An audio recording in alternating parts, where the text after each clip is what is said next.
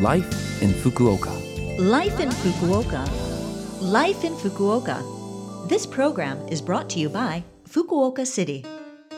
Good morning. I'm DJ Colleen, and you're tuned into Life in Fukuoka on Love FM. This program is only a short program, but it's a chance to share information on how to live in the city more comfortably, as well as give you ideas for things to do and share other lifestyle information. Life in Fukuoka is on every Monday in English with me, Colleen, so be sure to tune in. Life, in Fukuoka. Well, seasonal foods are something that I really love to take advantage of in my cooking. And this season, we've got one of my favorites, takenoko. Takenoko are the little shoots that grow underground beneath the bamboo stalks and, well, are just called bamboo shoots in English. They're an ingredient best eaten as fresh as possible, so you should cook them soon after buying them. Freshly dug bamboo shoots can actually be eaten raw, but generally you need to boil them after digging them up. The bamboo shoots sold at the supermarket have already been heat treated, so they're ready to turn into a delicious dish as soon as you're ready to whip something up. They can be used for a whole variety of dishes like simmer dishes, stir fries, and tempura. They've got a nice texture and really absorb the flavors of what you're cooking. The thicker bit at the bottom is harder, but if you slice it up into thin strips or chop it up finely, it's great to steam with your rice. Fukuoka Prefecture actually is the largest producer of bamboo shoots in Japan, as well as the largest production area with a long delivery period from December to May. The bamboo shoots from Oma, Kokura Minami-ku in Kitakyushu City are considered a top class ingredient nationwide. You can actually dig up bamboo shoots yourself if you want through some of the bamboo farms in the area.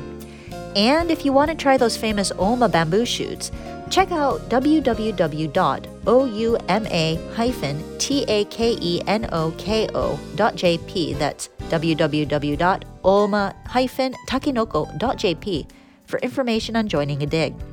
The season runs until April 17th, and digs are on weekends and holidays. And I think if I can, I might join one myself because, well, as I said, I love takenoko. Life in Fukuoka. All right. Well, now I have some information from the Fukuoka City International Foundation. The Fukuoka City International Foundation offers free legal consultation and personal counseling for the international residents of Fukuoka City. Legal consultations are available from 10:30 a.m. to 1:30 p.m. on the first Saturday of every month and from 1 p.m. to 4 p.m. on the third Wednesday of the month. Each session runs for 45 minutes and is completely free. However, you do need to make a reservation to consult with the lawyer. Free English interpretation services are also available, so if you will need an interpreter, please mention that when you make your reservation. Personal counseling services are available every Monday, Tuesday, and Thursday with a Japanese clinical psychologist in English or Japanese.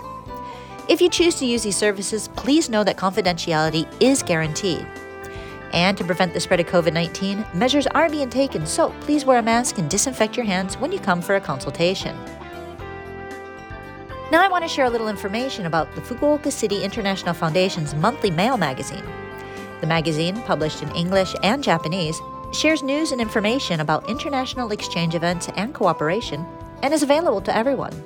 Just search for FCIF in your web browser and sign up on the Foundation's website to receive that valuable information.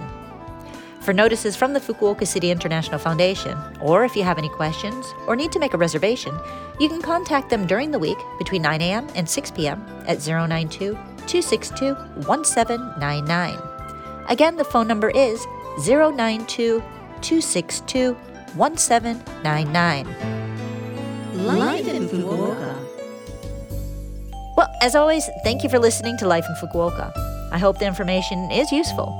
And if you want to listen to this broadcast again, you can as a podcast. Or if you want to see that link that I mentioned about the uh, takenoko digging, you can check the contents of this broadcast if you visit the Love FM website and look up this program's page.